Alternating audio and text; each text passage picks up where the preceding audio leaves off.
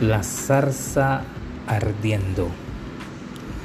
Apacentando Moisés las ovejas de Jetro, su suegro, sacerdote de Madián, llevó las ovejas a través del desierto y llegó hasta Oreb, monte de Dios, y se le apareció el ángel de Jehová en una llama de fuego en medio de una zarza. Y él miró y vio que la zarza ardía en fuego y la zarza no se consumía. Entonces Moisés dijo, Iré yo ahora y veré esta grande visión.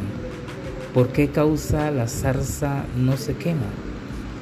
Este pasaje lo encontramos en el libro de Éxodo, capítulo 3, verso 1 al 3. Si ponemos atención en el texto, encontramos que Moisés estaba muy dedicado a su trabajo como pastor de ovejas y sin pensarlo llegó hasta Oreb, el monte de Dios.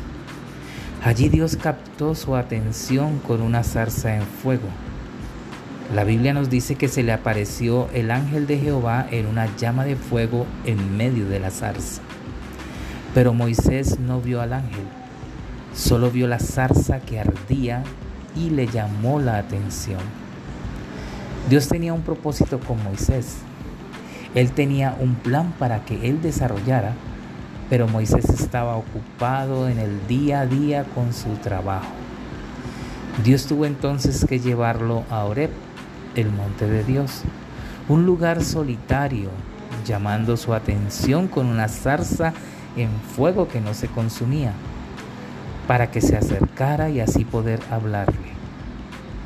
Note que el ángel de Jehová no le habló hasta que no captó su atención. De igual forma, Dios está interesado en hablarnos a nosotros. Él tiene un plan para nuestras vidas y desea revelárnoslo. Él quiere que oigamos su voz. Sin embargo, como Moisés, nosotros también estamos ocupados, por lo que tiene que captar Él nuestra atención.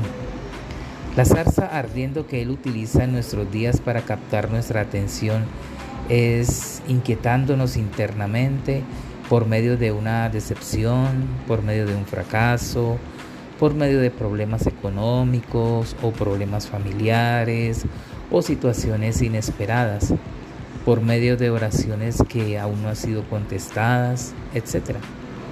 Él sabe cómo atraernos al monte de Dios, a la oración, para hablarnos y revelarnos sus planes. Dios nos habla hoy por medio de su palabra, por medio de un mensaje. Nos habla a nuestro espíritu con voz audible y de muchas formas más.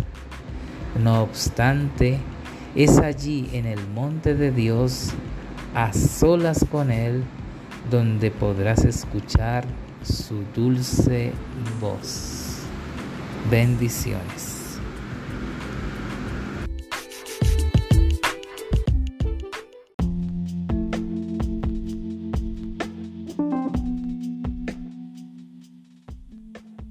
Hola, buenos días, ¿cómo estás?